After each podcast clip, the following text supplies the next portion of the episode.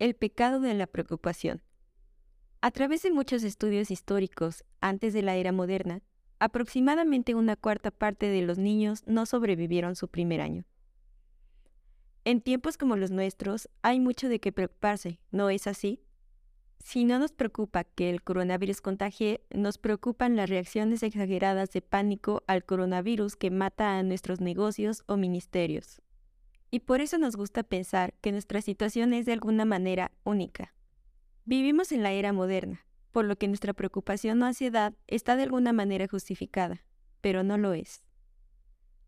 A través de muchos estudios históricos, antes de la era moderna, aproximadamente una cuarta parte de todos los niños no sobrevivieron su primer año. Otro cuarto de ellos no pasó de la pubertad y desde alrededor de 1500 a 1800 la esperanza de vida general era entre 30 y 40 años. Alégrense siempre en el Señor, insisto, alégrense, que su amabilidad sea evidente a todos. El Señor está cerca. No se inquieten por nada, más bien, en toda ocasión con oración y ruego, presenten sus peticiones a Dios y denle gracias. Y la paz de Dios, que sobrepasa todo entendimiento, cuidará sus corazones y sus pensamientos en Cristo Jesús. Filipenses 4:4 al 7, NBI. Cuando se trata de nuestro comportamiento, Pablo nos da una serie de actitudes fundamentales. Nos dice que nos gocemos siempre y lo repite para enfatizar. Alégrate, dice. La Biblia KJB traduce la siguiente palabra como amabilidad, lo que llamaríamos mansedumbre. Debemos hacer esto porque el Señor está cerca. En la siguiente frase dice que por nada debemos de ser afanosos.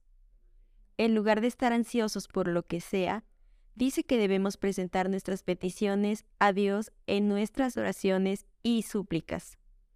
Debemos darlos a conocer a Dios, pero no porque Dios no los conozca, debemos darlos a conocer a Dios, para que podamos saber que Dios ya los conoce. Además, se nos dice que le presentemos estas oraciones y súplicas en acción de gracias. Esto es clave como veremos en un momento.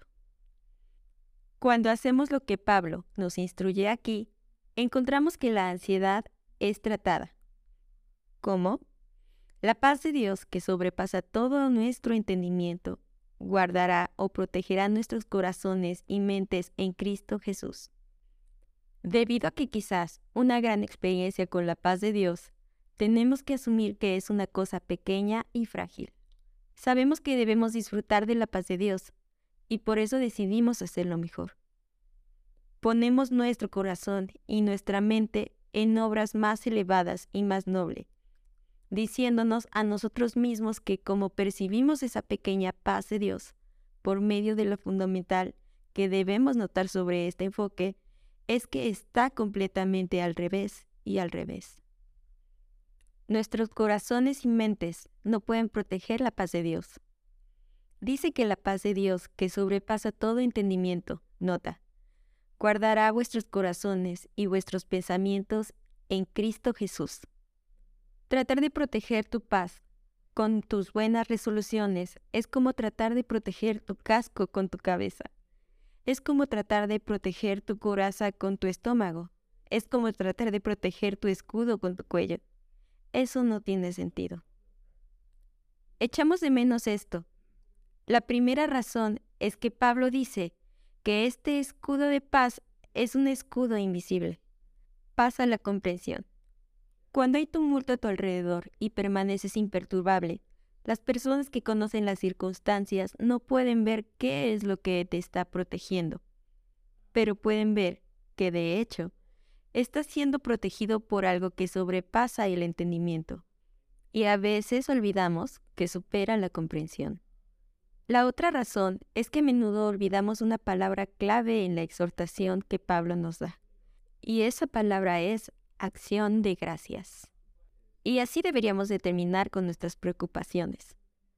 Deberíamos terminar con la ansiedad. ¿Por qué no debemos dar paso a la ansiedad?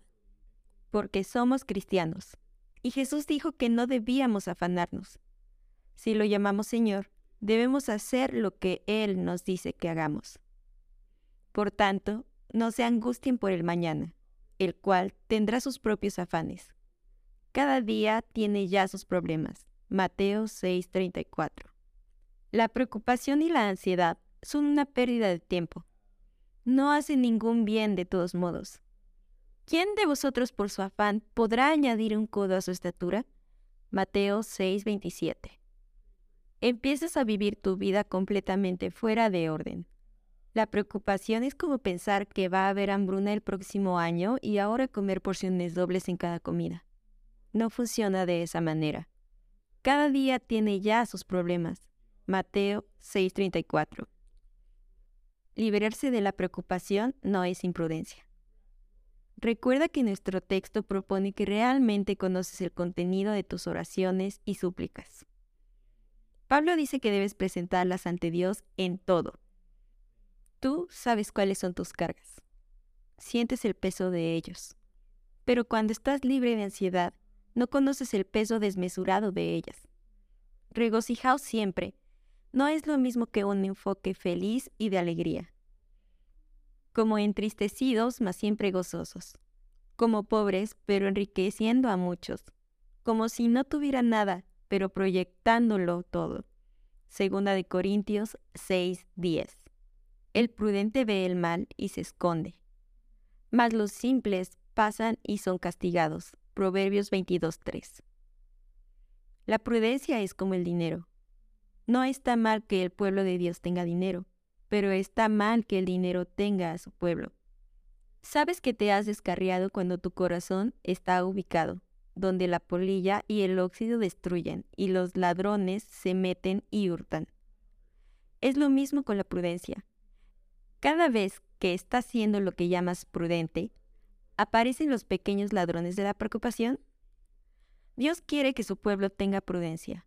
No quiere prudencia para tener a su pueblo, la preocupación es como un cerdito engrasado, que nos salude y nos aleja todo el tiempo.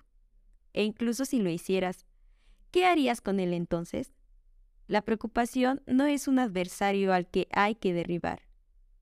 La preocupación no es un adversario al que puedas golpear en la cabeza con una piedra y una onda.